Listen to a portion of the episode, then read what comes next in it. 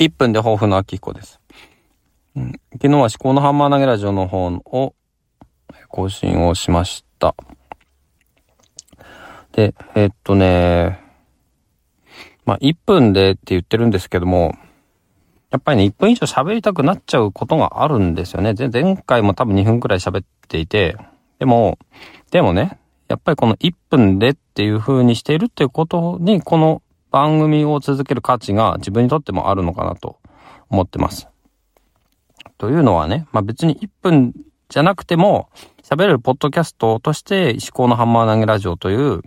あの、自由なポッドキャストがあるわけですよね。喋りたいことがいっぱいあればそっちで喋ればよくって、この1分で、抱負の方は1分でとにかく、まあ自分の考えを、まあ瞬間的な最大風速を出してまとめる、出すっていうことに専念していきたいなと思ってます。